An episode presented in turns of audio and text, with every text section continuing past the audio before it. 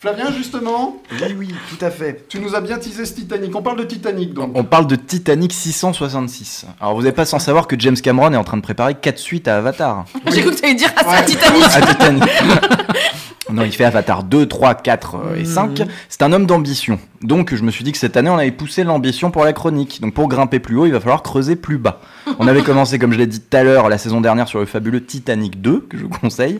Quoi de plus naturel que de repartir en ce beau mois d'Halloween avec sa suite officielle, Titanic 666. Ce film qui existe, hein, je précise, est sorti le 15 avril 2022, soit la date d'anniversaire du naufrage du Titanic. Un bien bel hommage pour fêter les 110 ans que d'en faire un film d'horreur au budget café de l'original.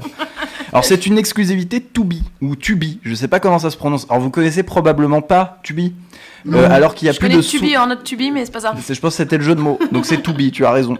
Il y a plus de 60 millions d'utilisateurs aux États-Unis. Ah, oui, tu nous en avais déjà parlé. Exactement, c'est une sorte de Netflix du pauvre qui fournit en contenu des films de Noël, des comédies romantiques ou des films d'horreur un peu cheap. Et comme Netflix, ils se sont lancés dans la production de films de prestige, d'où l'existence de ce Titanic 666, aussi connu sous le nom de Titanic 3 dans le milieu.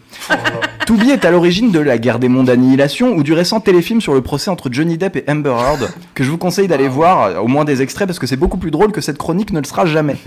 Alors on avait déjà abordé le cas du studio The Asylum, spécialiste de la contrefaçon autorisée, à qui on doit récemment Les Serpents dans le train, Triassic World ou Planète Dune. Studio qui, on ne sait comment, a réussi à sécuriser les vrais droits du, enfin, le droit d'utiliser la licence Titanic. The Asylum avait produit Titanic 2, c'est donc un combo Asylum to be. Ça devrait être deux fois plus drôle. Spoiler, c'est pas drôle du tout. Ah merde. Et spoiler numéro 2, le bateau coule encore Ah, à la fin. merde. Ah putain. Alors, ce film est réalisé par Nick Lyon, qui a fait La Mutante 4 ou Opération Dunkerque, sorti en même temps que Dunkerque. On est entre de bonnes mains. Pour vous résumer l'histoire.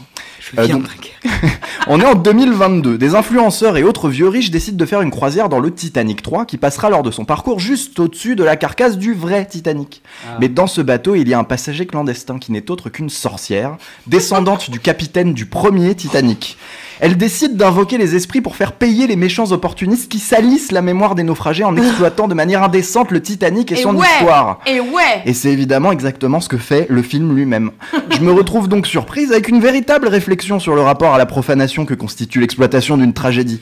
Un commentaire méta, comme on dit, qui selon mon Larousse se trouvait de la définition même du cynisme, vu l'enchaînement de bêtises que se permet le film. Parce que ça a l'air un peu intéressant comme ça, enfin, faut pas déconner. Mais en étant honnête, le film est surtout un remake Wish du vaisseau de l'angoisse. Je sais pas si vous vous souvenez du vaisseau de l'angoisse. Sauf que le vaisseau de l'angoisse c'était déjà tout pourri. Donc c'est un festival de visages peints en blanc, de bouches déformées, de personnages stupides et de morts bien, bien méritées. Le tout culminant sur le fantôme d'un des violonistes du Titanic, qui revient parce qu'un sale riche a récupéré son violon et le garde comme une pièce de musée. Et bien sûr, un dernier conseil que je n'ai pas besoin de vous donner, normalement, ne consacrez pas 90 minutes de votre vie à ce truc. En 90 minutes, vous aurez le temps d'écouter une émission et demie de pantoufles explosives. C'est une bien meilleure manière de perdre votre temps. On va leur trouver un bon point tout de même. Les effets spéciaux sont meilleurs que d'habitude pour Asylum. À croire que Nick Lyon a été foudroyé par une partie de l'ambition de James Cameron. Pour vous donner une idée, c'est mieux fait que Sharknado 5 par exemple. Ah ouais. Et ah là, ouais. je pense que tout est dit. Merci Flavien, mais oui, rien. tous ces films? Mais tu vois, tu nous as donné envie. Je te connais, toi, tu vas le mater.